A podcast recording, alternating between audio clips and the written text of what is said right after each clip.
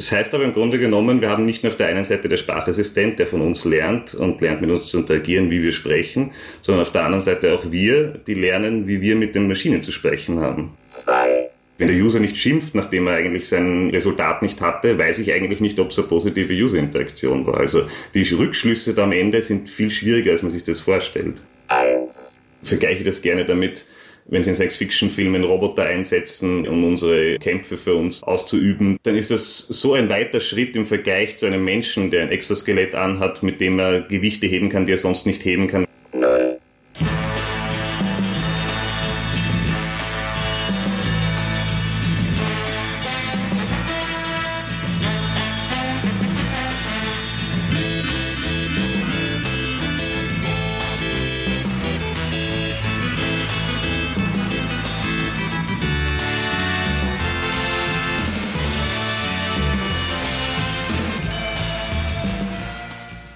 Das berühmteste Gedankenspiel der Informatik stammt von ihrem Erfinder Alan Turing, das Imitation Game. 1950 hat er sich mit der Frage beschäftigt, woran erkenne ich, ob eine Software über Denkvermögen verfügt, des Menschen ebenbürtig ist. Da gibt es leider ein grundsätzliches Problem. Wir haben kein wissenschaftliches Modell für Denkvorgänge, damals schon gar nicht. Wir können Denkvorgänge nicht direkt messen. Was machen wir? Ein indirekter Weg ist der Vergleich. Womit? Mit uns natürlich. Genau wir Menschen haben ja dieses Denkvermögen, die meisten jedenfalls.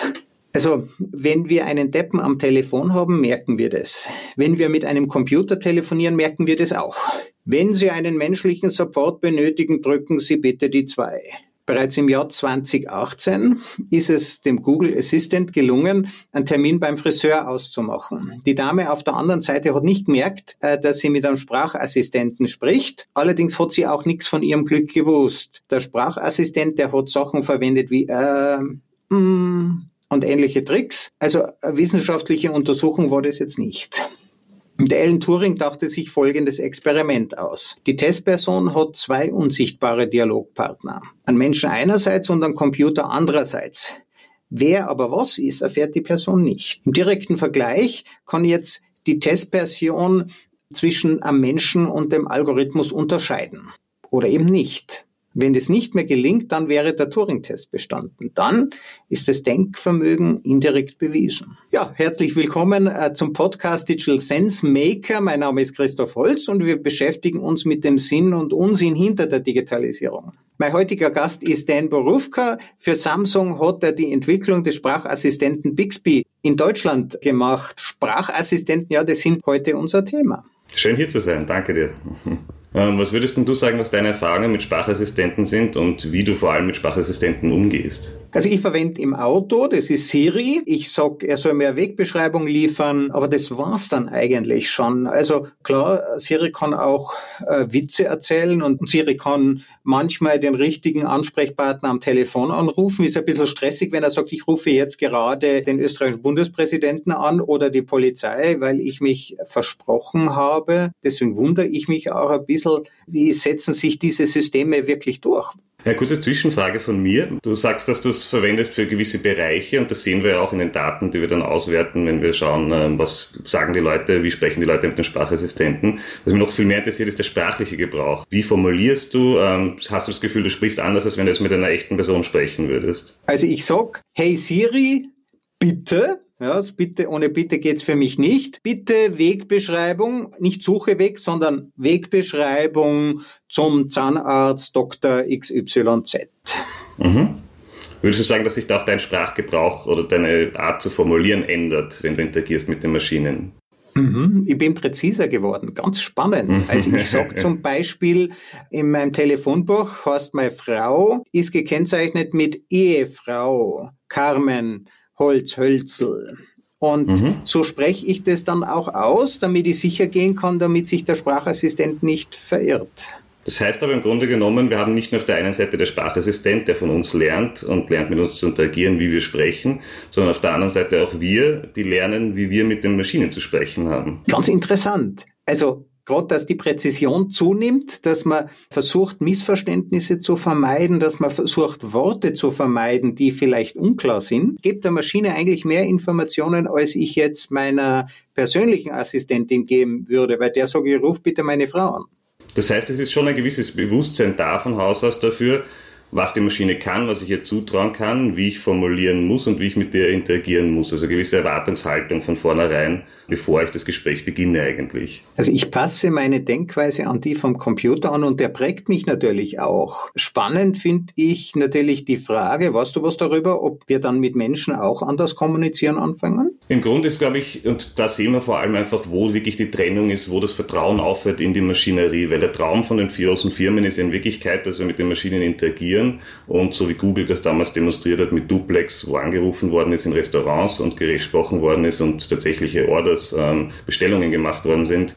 Ich selber tue bei diesem Sprachassistenten bestimmte Fragen stellen, wo ich gute Erfahrungen gemacht habe. Ich taste mich da langsam heran, was kann das Gerät eigentlich? Und meine Erwartungen sind eigentlich nicht, dass sich das verbessert. Ich tue eigentlich immer noch so mit dem Siri wie vor drei, vier Jahren, wo ich begonnen habe, das Ganze einmal zu verwenden und auszuprobieren. Für mehr setze ich es eigentlich gar nicht ein. Deshalb auch das Wort Assistant. Ja, es geht darum, dass das jemand ist, der uns assistiert und der uns Arbeit abnimmt und der uns in Wirklichkeit keinen Overhead an Arbeit kostet. Ist es erfüllbar? Momentan nicht. Nein. Also mo momentan handeln wir uns ja eigentlich heran, indem wir simple Statistik nehmen und sagen, was ist am wahrscheinlichsten als Antwort, am wahrscheinlichsten von dem, was gesagt worden ist, was ist akustisch am wahrscheinlichsten anhand der Laute, die wir vorher gehört haben und haben eigentlich selber auch noch viel zu wenig Verständnis über den Lernprozess und über die Funktionsweise des menschlichen Gehirns um es einer Maschine überhaupt beibringen zu können. Also kann man sagen, diese Interaktionen, die sind nur relativ kurz. Wenn anrufen, eine Pizza bestellen, wenn ich dann sagen würde, ich hätte übrigens gern die gleiche Pizza wie letztes Mal, dann wird schon schwierig, oder? Genau, ja. Und da kommen wir zu dem Punkt Interactive Learning, wo es darum geht, dass die Maschine tatsächlich von uns lernt. Momentan ist ja eher so, dass die Leute Daten eingeben, sei das jetzt in gesprochener Form, sei das in schriftlicher Form, jegliche Interaktion mit den Sprachassistenten und dann Monate später, wenn die Daten tatsächlich zu den Leuten gekommen sind, die sie analysieren können, dann davon irgendwie Schlüsse gezogen werden und Implementationen für zukünftige Features geplant werden. Und da ist so ein Versatz im Moment drinnen, dass oft das Problem ist, dass die User abspringen in der Zwischenzeit, weil sie es versucht haben und bis zu dem Zeitpunkt, wo tatsächlich dann darauf reagiert werden kann und das implementiert werden kann, der User schon längst eigentlich abgeschreckt, weil dadurch das nicht funktioniert hat oder es auch nicht nochmal versucht, weil er nicht mehr darin vertraut. Also im Moment lernt die Maschine quasi im Monatsrhythmus, vielleicht im Jahresrhythmus, um besser zu werden. Sie lernt nicht direkt aus dem konkreten Scheitern einer Aufgabe. Wenn ich eben ein Problem habe, es hat nicht funktioniert, dann kann die gar nicht sofort daraus lernen. Genau, und ja, man nennt das in der Fachsprache Repair, wenn ich in einer, innerhalb einer Konversation entweder mitten im Satz abbreche und den Satz nochmal von vorne beginne, um ihn zu verbessern, oder die Interaktion mit meinem Konversationspartner habe, dass er das nicht verstanden hat, dann nochmal nachhakt und ich dann quasi ausbessern kann, was in der Konversation falsch gelaufen ist. Das haben wir momentan bei Sprachassistenten nicht. Der Sprachassistent kann uns nicht fragen, habe ich das richtig ausgesprochen, war das eine falsche Antwort, hast du das so gemeint, was ist da der Kontext? Also er kann gar nicht nachhaken, die Interaktion zwischen zwischen den Geräten besteht eigentlich nicht. Momentan ist es vorbereitete Antwort. Wenn er die Frage quasi in seinem Repertoire hat, dann kann er auch dann in verschiedener Weise darauf reagieren. Aber du hast kein, in der Situation, in dem Kontext, hast du keine Reparatur der Konversation, sagen wir so. Und da passieren ja auch gelegentlich unbeabsichtigte Dinge, oder? Natürlich. Zum einen haben wir halt die Fälle gehabt, zum Beispiel haben wir einen Kühlschrank bei uns im Office gehabt, der auch den Sprachassistenten installiert gehabt hat. Und beim Testen, ob er dann die Rezepte richtig lädt und solche Dinge, ähm, ist dann das Malheur passiert, dass wir eine halbe Stunde später den Pizzalieferanten unten stehen hatten, weil er es falsch verstanden hat und die Pizza tatsächlich bestellt hatte. Ihr habt die Pizza dann natürlich schon gemacht, oder? War es die richtige? die richtige war es nicht. Es gibt natürlich Situationen, in denen dann harmlos ähm, das Falsche passiert und ich probiere es das nächste Mal, ähm, es lernt davon und dann macht es das besser. Aber es gibt auch Situationen, in denen wir uns das nicht leisten können, solche Fehler, und in denen das von vornherein eigentlich abgesichert sein muss, dass nicht falsch reagiert wird. Wir haben Fälle gehabt, wo es um Selbstmord gegangen ist, wir haben Fälle gehabt, wo es um medizinische Notfälle gegangen ist, wo es um prekäre Themen gegangen ist, wie den Holocaust, wo du dir keine falsche Antwort leisten kannst, zum einen irgendwie ähm, aus sozialen Gründen, weil du Leute tatsächlich zu Notfallstellen irgendwie weiterleiten können musst, wenn was Schlimmes passiert. Zum anderen aber auch, weil du den Brand der Firma ähm, schützen musst und im Endeffekt nicht sagen darfst, dass irgendwie den Brand stören könnte.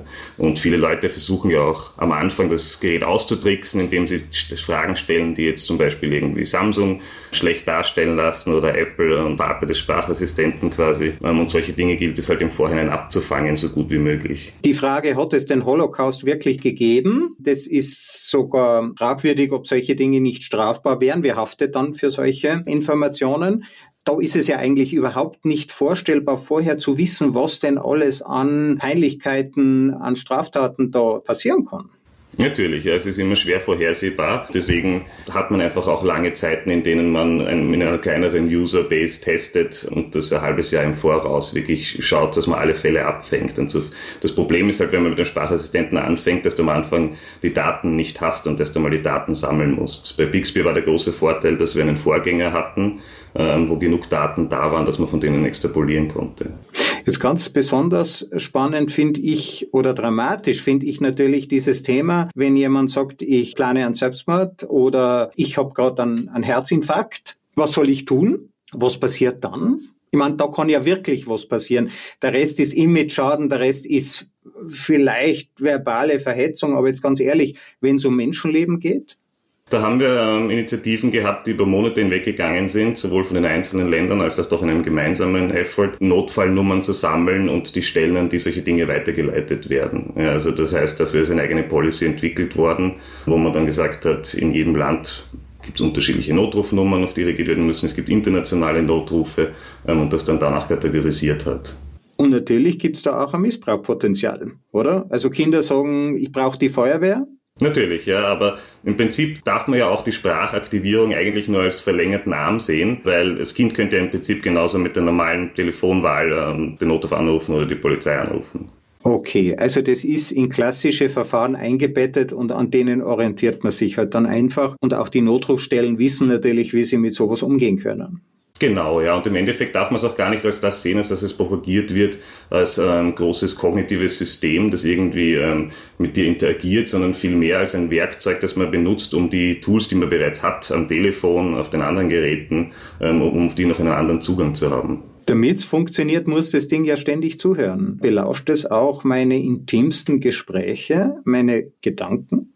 Um die Frage zu beantworten, muss man erst einmal verstehen, wie überhaupt die Spracherkennung auf den Geräten funktioniert. Und mittlerweile ist es auf den meisten Geräten so, dass es da zwei Teile dafür gibt. Wir haben zum einen die tatsächliche Spracherkennung, die kurz ESR, Automated Speech Recognition genannt wird, wo es tatsächlich um Verständnis geht, wo es tatsächlich darum geht, was hat er gerade gesprochen, was bedeuten diese Worte und was könnte eigentlich die Absicht hinter diesen Worten sein. Und auf der anderen Seite haben wir zum Schutze des Users, damit nicht ständig alles aufgenommen werden muss, auch ganz einfach, weil es riesige Performance- und Storage-Probleme mit sich bringen würde, haben wir dann das Wake-up-Word-System, das sogenannte Aufweckwort. Und das sind die Worte, mit denen wir den Assistenten dazu triggern, dass er jetzt genau zuhört. Wenn ich jetzt sage, hey Alexa, dann ist Hey Alexa der Part, der Alexa dazu bringt, genau zuzuhören und das, was ich jetzt als nächstes spreche, zu verarbeiten und tatsächlich in eine Absicht umzuwandeln. Der Teil, der davor passiert, wo es nur um das Hey Alexa geht, irgendwo muss ja auch wissen, dass ich jetzt Hey Alexa gesagt habe. Das heißt, das Mikrofon muss ja vorher schon angeschalten sein. Und das ist auch richtig. Allerdings ist das ein rein akustisches Modell, wo es nicht darum geht, dass ich ein Verständnis für die einzelnen Worte habe, sondern rein an der Akustik erkenne, hat jetzt etwas gesagt, das ähnlich genug klingt wie Hi Alexa. Das heißt, alles, was nicht in den Bereich fällt, wird im Prinzip ignoriert. Und erst, wenn tatsächlich das Wake-up-Word gesagt worden ist, Hi Alexa, und ich damit den getriggert habe, erst dann fängt er auch tatsächlich an, Daten zum Server zu schicken. Das hat verschiedene Gründe. Zum einen halt den Datenschutz, zum anderen aber auch, weil es einfach technologisch nicht möglich wäre, dass ich kontinuierlich alles, was die User sagen, sei das jetzt am Handy, sei das jetzt von der Waschmaschine, die sprachaktiviert ist, sei das jetzt vom Kühlschrank oder ein Alexa, das ich im Wohnzimmer stehen habe, dass einfach die Datenmenge, die da entstehen würde, äh, nicht tragbar wäre von unseren Netzen momentan. Und jeder, der schon mal irgendwie Skype, Zoom oder sowas am Handy offen gehabt hat und nebenbei versucht hat, noch andere Dinge zu machen, wird gemerkt haben, auch was das für eine Performance-Einbuße ist, kontinuierlich Audiosignal auf zu Servern zu schicken. Ich habe äh, eine Minute Audioaufnahme, die komprimiert bei 128 kbps sowas an die 1 Megabyte pro Minute haben und Bixby hatte zu Peak-Zeiten 8 Millionen User, dann spreche ich davon 8 Terabyte pro Minute, die ich übertragen müsste über das Handynetz, über das mobile Netz größtenteils und die ich dann auch noch irgendwo storen müsste. Da würde ich solche Datenmengen zusammenkriegen, die nie irgendwo verarbeitbar oder tatsächlich auch ähm, festhaltbar wären. Das heißt, es ist momentan, es steht sich für nichts auch. Die äh, Verarbeitung findet ja nicht in dem Gerät vor Ort statt, sondern die findet auf einem Server statt. Teils, teils. Also die Verarbeitung vom Wake-up-Word, von dem, von dem Erkennungswort quasi, ähm, findet am Telefon selber statt oder am Gerät selber, auch um die Daten des Users zu schützen, damit nicht alles, was er spricht, quasi am Server landet. Und auf der anderen Seite, ähm, sobald er dann aber die Befehle selber spricht, wo er sich eine gewisse Aktion davon erhofft, die werden dann an den Server übertragen, weil sie dort verarbeitet werden müssen. Das, dazu wären unsere Geräte auch nicht in der Leistung. Im Grunde genommen muss man sagen, das ist ja bei Siri genauso, auch beim Google Assistant, dass für diese komplexe Analyse die Endgeräte, die wir heute haben, gar nicht leistungsfähig genug sind. Genau, richtig. Obwohl ja eigentlich nur relativ einfache Analyse stattfindet, hat sie so eine hohe Leistungsaufnahme, dass das lokal gar nicht geht.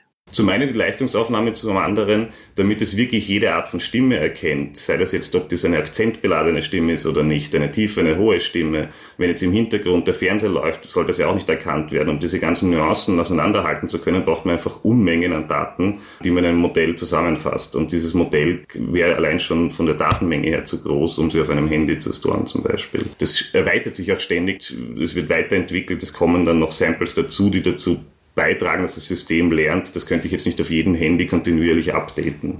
Also da brauche ich wirklich einen Supercomputer im Hintergrund, um das Ganze zu analysieren auf der einen Seite. Dann habe ich natürlich Übertragungskapazitäten, wie du gesagt hast. Ich könnte gar nicht alles übertragen, weil dann unsere Netze für andere Dinge nicht mehr leistungsfähig genug wären. Und auch lokal die Computer würde ich da überlasten damit. Das heißt, es wird quasi darauf reagiert, findet Lärm statt, oder? Gibt sozusagen ein Geräusch. Wenn ein Geräusch stattfindet, dann tut das Gerät nichts aufzeichnet, sondern nur mithören kommt, hey Siri, Alexa oder, oder was auch immer, auf das wird reagiert. Erst dann werden wirklich Daten zum Server übertragen.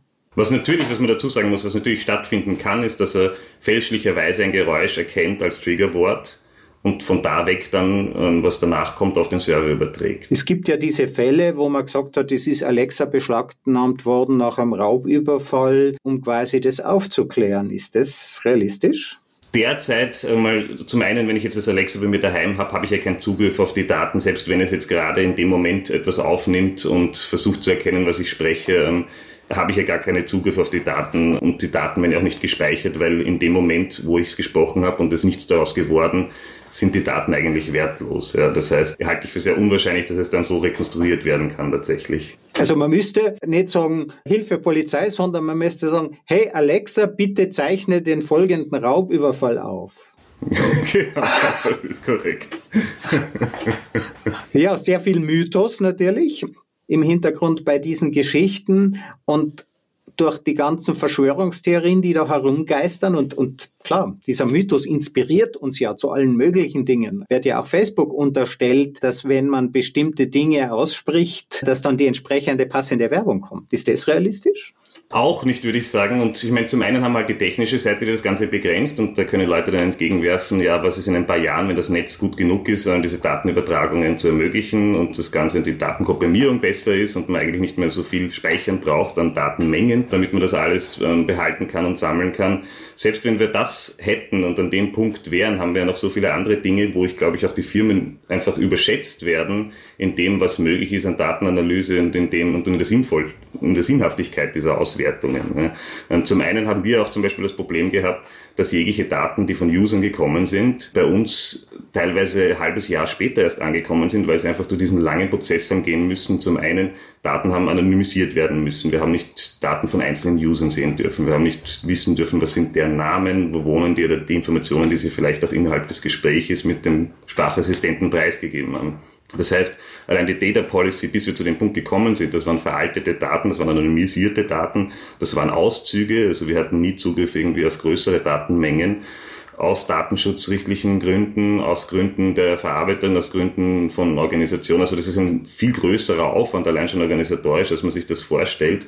Und um da wirklich Schlüsse zu ziehen, das ist ja jetzt schon alleine schwer für die paar Zwecke, die wir eigentlich haben für den Sprachassistenten, da die Daten auszuwerten und auf einen Punkt zu kommen und zu sagen, war das jetzt eine erfolgreiche User-Interaktion? Weil wonach bemesse ich das?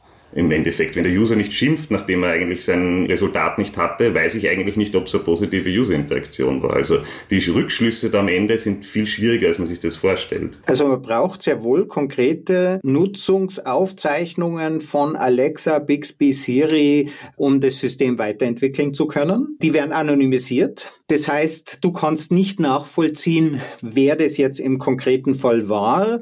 Noch dazu ist es schwierig, überhaupt zu wissen, ob das äh, gepasst hat, was Bixby gemacht hat. Weil du ja nur ganz einen kleinen Ausschnitt hast und du kannst eigentlich im Grunde genommen anhand der Reaktion, die siehst du natürlich, oder? Welche Aufträge ausgeführt worden sind, dass da Pizza geliefert worden ist, aber du erfährst nie, ob es die richtige Pizza war. Genau, und solange wir das maschinell nicht irgendwie erfassen können oder erkennen können, wenn wir das könnten, dann hätten wir schon die perfekten Sprachassistenten, muss das einfach manuell nachgearbeitet werden. Das heißt, ich muss tatsächlich Menschen hinsetzen, die sich die einzelnen Dinge anschauen, nachdem sie von anderen Menschen anonymisiert und eben verarbeitet worden sind, selektiert worden sind und dann sagen, okay, war das jetzt richtig oder war das falsch? Und das alles noch dazu im Hintergrund mit dem Gedanken, wenn ich jetzt ein Datenset anschaue von, sagen wir jetzt, tausenden Anfragen, die an den Sprachassistenten gestellt worden sind und das System anhand dessen verbessert, dann möchte ich ja auch ein Datenset haben, das möglichst kein Vorurteil hat. Das heißt, ich möchte schauen, dass es eigentlich von der Usergruppe her ungefähr ausbalanciert ist und wirklich repräsentativ und dass die Dinge, die ich dann da baue, auch tatsächlich gefragt sind. Das heißt, ich muss nach Häufigkeiten schauen und solchen Mustern. Die Zeit wäre gar nicht da, dann noch weiter in die Tiefe zu gehen in Wirklichkeit. Also die Daten, die bei dir dann ankommen als Techniker, sind relativ unproblematisch. Du brauchst sie auch. Wir Kunden wollen ja, dass die Systeme besser werden. Es werden auch nur jene Daten gespeichert, jene Aussagen gespeichert, die folgen nach Hey Alexa beispielsweise, Bixby Siri, äh, was auch immer. Allerdings diese Daten werden übertragen an den Server. Er muss sie auch analysieren. Er speichert sie auch, damit bestimmte dieser Daten dann von dir verwendet werden können. Was passiert eigentlich, wenn ein Hacker an diesen Server drankommt? Dann hätte er ja theoretisch alle Rohdaten aller Bixby-Konversationen, die in den letzten Jahren stattgefunden haben.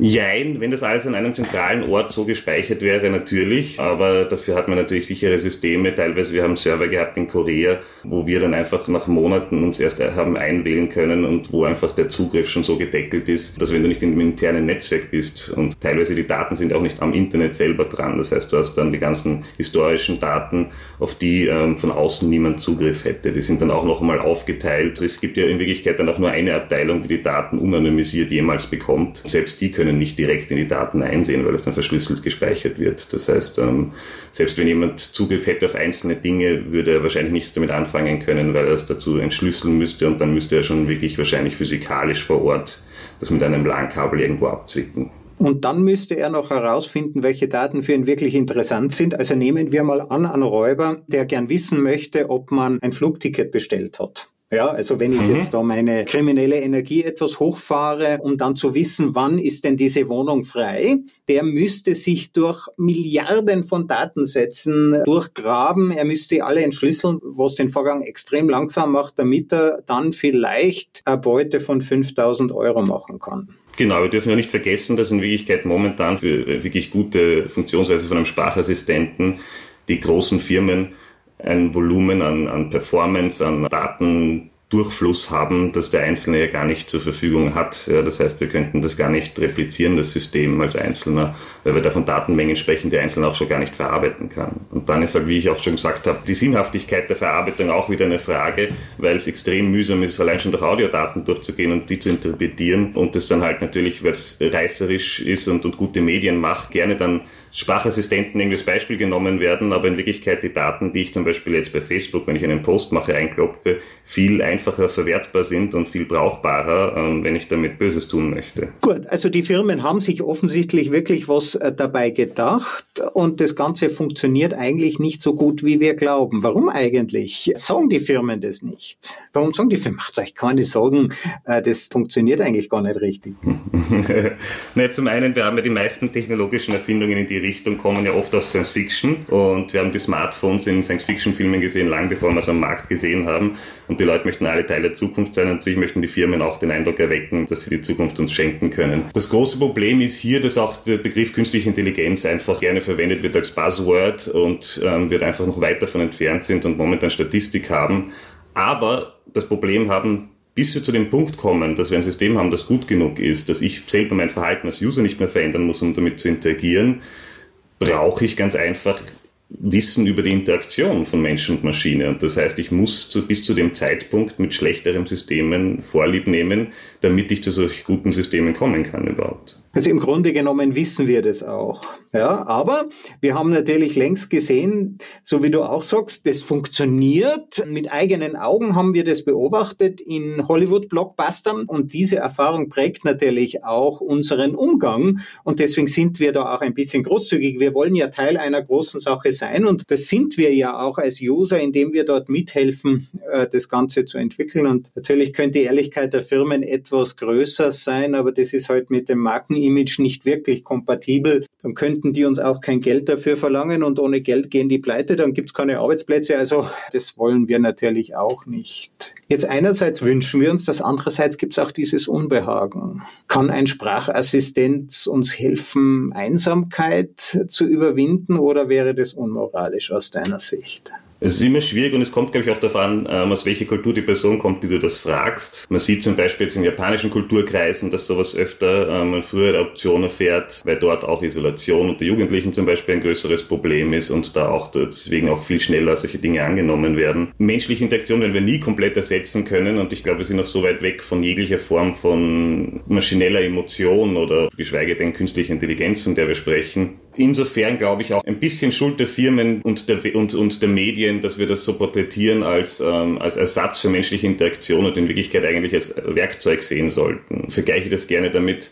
wenn sie in Science-Fiction-Filmen Roboter einsetzen, um unsere Kämpfe für uns auszuüben, dann, oder unsere Kriege für uns auszuüben, dann ist das so ein weiter Schritt im Vergleich zu einem Menschen, der ein Exoskelett anhat, mit dem er Gewichte heben kann, die er sonst nicht heben kann, weiter springen kann und Dinge, wo man einfach in Wirklichkeit ein Werkzeug hat, mit dem man die Fähigkeiten des Menschen, wie sagt man, boostet. Einerseits begeistern uns die Sprachassistenten und wir, ich habe Siri schon gefragt, wo sie wohnt, wie alt sie ist und da waren ganz clevere Antworten mit dabei. Dennoch beschleicht manche von uns auch ein Unbehagen. Wir fühlen uns entfremdet von unserer menschlichen Natur. Wir finden es unmoralisch, wenn Menschen Bixby, Siri verwenden würden, um ihre eigene Einsamkeit zu überwinden. Woher kommt denn dieses Gefühl? Zum einen ein bisschen vom Neuen. Wir haben die Angst gehabt vor Fernsehern. Wir haben Angst gehabt, dass unsere Kinder nichts mehr lernen werden, wenn es Fernseher gibt in, in der Wohnung und, und sie zu viel vom Fernseher sitzen können. Wir haben die Angst gehabt, dass der Computer gekommen ist. Wir haben die Angst gehabt, dass das Internet gekommen ist. Wir haben sogar die Angst vor den Büchern gehabt. Äh, man hat in den früheren Jahrhunderten Frauen nicht empfohlen, Bücher zu lesen. Es würde sozusagen sozusagen ihr schwaches Gehirn beschädigen. Bücher. Eben, ja, also es war jedes Mal, wenn es irgendwie so eine Disruption gegeben hat, haben wir diesen Punkt gehabt, dass die Leute zuerst skeptisch waren und Angst gehabt haben, dass irgendwas ersetzt wird, das man eigentlich nicht ersetzen sollte, sagen wir so. Um dann aber im Endeffekt zu dem Punkt zu kommen, eigentlich ist das ein super Werkzeug und eigentlich können wir das super verwenden, um unsere eigenen Fähigkeiten irgendwie zu steigern und gar nicht als etwas, das jetzt uns großräumig ersetzen wird. Also so ein bisschen so wie jetzt diese Angst geschürt wird, dass so viele Jobs ersetzt werden durch künstliche Intelligenz und, und so viele menschlichen Interaktionen ersetzt werden, glaube ich, sind wir fernab davon. Also in Wirklichkeit geht es eher darum, dass wir Werkzeuge bauen, mit denen wir das, was wir jetzt schon an Wissen haben, schneller, besser verbreiten können und mit denen wir halt Dinge automatisieren können, die uns das Leben erleichtern. Und ich glaube, du hast vorhin auch einen sehr guten Punkt angesprochen, weil du von Images dieser Firmen gesprochen hast und weil du sagst, dass du dann zum Beispiel Alexa fragst, wo sie wohnt. Und da haben halt auch ein bisschen dieses, auf der einen Seite haben die Firmen halt ein Rieseninteresse daran, dass sie uns genau das bieten, was wir in den Science-Fiction-Filmen sehen und was wir uns von der Zukunft vorstellen. Auf der anderen Seite haben sie dann auch einen Ruf und ein Image zu wahren und haben dann Dinge, wir nennen das Brand Protection, wo es darum geht, dass die Firma sich selber dem Produkt nicht schaden kann. Sprich, ich darf prekäre Themen, ich darf politische Korrektheit und solche Dinge äh, nicht in Angriff nehmen und eigentlich bremst das ja auch die Entwicklung der Sprachassistenten. Die Interaktion, vieles der Möglichkeiten, die wir hätten zur Interaktion zwischen Mensch und Maschine, so dass die Sprachassistenten tatsächlich von uns lernen können, werden ja zu dem Zeitpunkt, obwohl sie technisch möglich wären, nicht eingesetzt, weil die Gefahr zu hoch ist, dass ich dadurch irgendeinen Mechanismus ausheble, der dafür sorgt, dass die Brand geschützt ist. Wenn ich jetzt frage, was für ein Geschlecht bist du, Alexa, dann könnte ich damit wieder ein Vorurteil oder dergleichen ähm, hervorrufen, wenn Alexa dann etwas antwortet, das gerade sozial entweder jetzt ein Thema ist oder das eben etwas ist, worüber sich Samsung dann oder eine Firma, die dahinter steckt, rechtfertigen müsste. Also das Thema der politischen Korrektheit, auch da haben wir Beispiele. Kennst du den Chatbot Tay von Microsoft? Mhm Die haben den ja 2016 nach 24 Stunden oder nach 16 Stunden die Notabschaltung, weil äh, Tay so Dinge gesagt hat, I hate feminists, they all should die in hell oder Donald Trump is our only hope. Sehr weise, also 2016 im, im April. Menschen haben, sind da auch gezielt an diesen Chatbot herangegangen und haben ihn in Versuchen geführt, eben rassistische ähm, und noch schlimmere politisch unkorrekte Dinge von sich zu geben.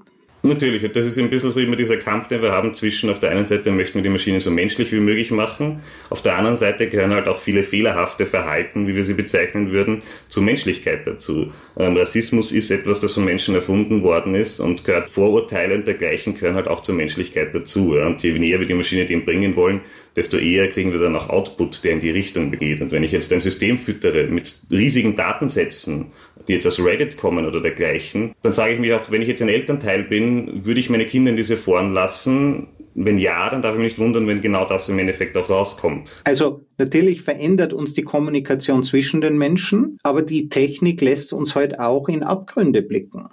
Ja, das macht menschliche, nicht technische, das ist ja das Spannende. Die Technik selber könnte mehr, es sind die menschlichen Abgründe, die uns erschrecken. Und solange wir der Technik aber die Schuld dafür geben können, müssen wir uns selber nicht ändern. Natürlich. es hat ja auch dann Spracherkennungssysteme gegeben, zum Beispiel, wo es heißt, die haben ein Vorurteil gegenüber dunkelhäutigeren Menschen und können die weniger unterscheiden und solche Dinge. Wir haben halt auf der einen Seite Dinge, die dem unterliegen, wie dass nicht genug Daten von gewissen Personengruppen vorhanden sind und dass man einfach deshalb schon ein Vorurteil in dem Datenset hat, dass man schon einen Vorteil in dem Datensatz hat, den man verwendet. Auf der anderen Seite dann halt auch technische Dinge. Da gilt es, diese Balance zu halten und zu sagen, wie können wir es so menschlich wie möglich machen, aber gleichzeitig uns als Firma jetzt schützen. Und ich glaube, dass sich da deswegen auch viele technologische große Schritte in dem Bereich tun werden, wenn es mehr Open Source Lösungen gibt, die in die Richtung gehen, mehr Open Source Sprachassistenten. Ähm, und sobald da mehr Dinge sind, die jetzt nicht von Brand Protection zurückgehalten werden, ähm, glaube ich, werden wir viel größere Schritte noch sehen als jetzt. Das finde ich sehr spannende Situation. Im Grunde genommen gibt es eine technische Selbstzensur der Unternehmen. Sie verwenden bestimmte Techniken nicht, um nicht in die politische Korrektheitsfalle. Und da kann man ja nur Fehler machen. Ja, also man findet immer genau. jemanden, der gegen das ist, was man sagt. Das heißt, die politische Korrektheit bremst die technische Entwicklung. Genau, zum einen das und zum anderen natürlich auch das Konkurrenzverhalten der großen Firmen. Wenn jetzt an einem gemeinsamen System gearbeitet werden würde, ähm, das Sprachassistenten für jedermann ermöglichen sollte, wären wir natürlich schon ganz woanders, als wenn jetzt jede Firma in ihrem Silo daran arbeitet, ein proprietäres System zu entwickeln, das sie eigen nennen können. Im November 2019 äh, in China, wir haben da eine Firma besucht, die wächst jedes Jahr um ein paar tausend, zehntausend Mitarbeiter und die haben ja gesagt, zum Training ihrer künstlichen Intelligenz haben sie die detailliertesten persönlichen Daten von 600 Millionen Menschen. Das sind nämlich alle Chinesen, die Zugang zu elektronischen Medien in China haben. Die andere Hälfte hat das eben noch nicht. Da gibt es auch keinerlei Bedenken oder vielmehr Bedenken vielleicht, aber gibt keinerlei gesetzlichen Schutz vor persönlichen Daten. Die haben also alle Daten zur Verfügung.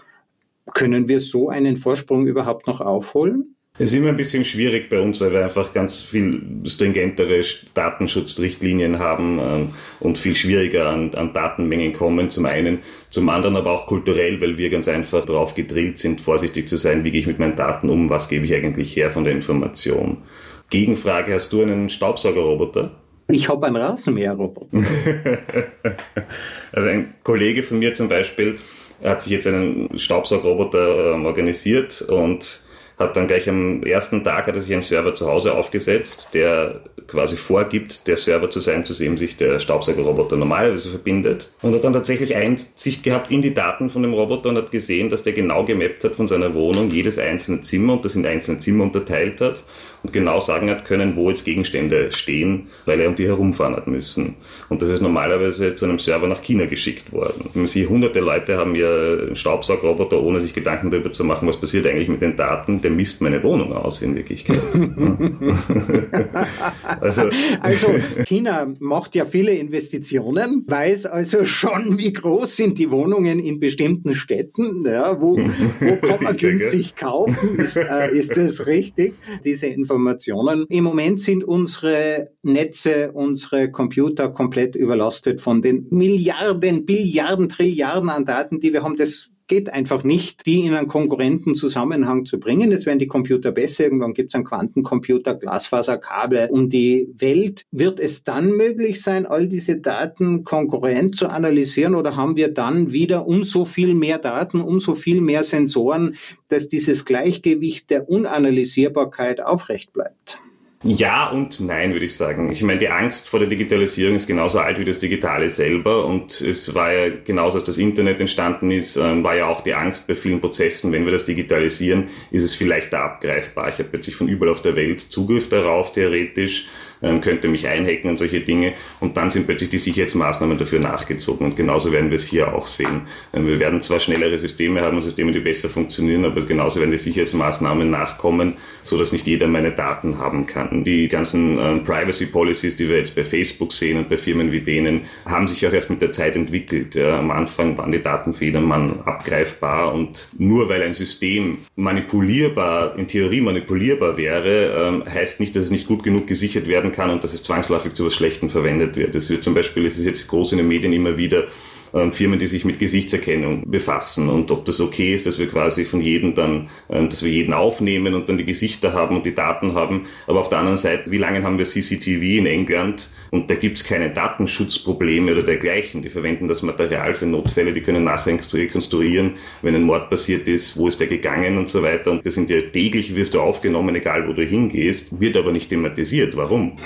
Also an bestimmte Dinge gewöhnen wir uns auch. Und genau. manchmal sind es neue Dinge, die unser Unbehagen am Gesamtsystem zum Ausdruck bringen, unsere Entfremdung zur Welt wenn eben was Neues kommt, dann projizieren wir alles Negative auf diese neue Erfindung, die irgendwann zur Normalität wird. Denn dann haben wir schon längst das neue Schreckliche, das wir verdammen können. Wenn wir zu jenen Menschen kehren, die heute stärker aufs Negative achten als auf die Chancen für eine Zukunft. Denn vielen herzlichen Dank. Das ist eine sehr spannende Diskussion mit sehr vielen überraschenden sehr Einblicken gewesen. Alan Turing hat den ersten Schachalgorithmus entwickelt.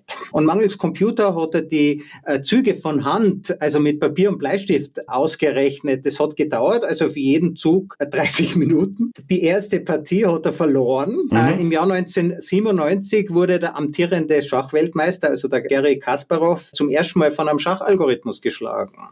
Das war IBMs Deep Blue damals. In diesem Jahr wäre Alan Turing 85 Jahre alt geworden. Er hat es nicht mehr erlebt. Und zwar, weil Homosexualität damals in Großbritannien strafbar war. Deswegen hat er sich nach seiner Verurteilung einer kruden Hormontherapie unterziehen müssen. Depression war die Folge. Für seinen Selbstmord im Jahr 1954 hat er einen vergifteten Apfel ausgewählt. Also mhm. er starb wie seine liebste Märchenfigur, das Schneewittchen. Ein tragisches Ende für jemanden, der mit der Entschlüsselung, er hat ja die deutsche U-Boot-Kommunikation entschlüsselt äh, im Zweiten Weltkrieg und das war eine entscheidende Wendung für den Krieg. Da wohl nicht übertreiben, wenn man sagt, dass wir ohne ihn kaum in einer liberalen westlichen Demokratie aufgewachsen wären. Und das ist halt auch Zynismus der Geschichte, dass die Freiheit, die er uns ermöglicht hat, die ist ihm verweigert worden. Sehr schönes Schlusswort. Ja, den Turing-Test hat bis heute noch kein Algorithmus bestanden. Äh, Witze erzählen konnte die Blue nämlich immer noch nicht.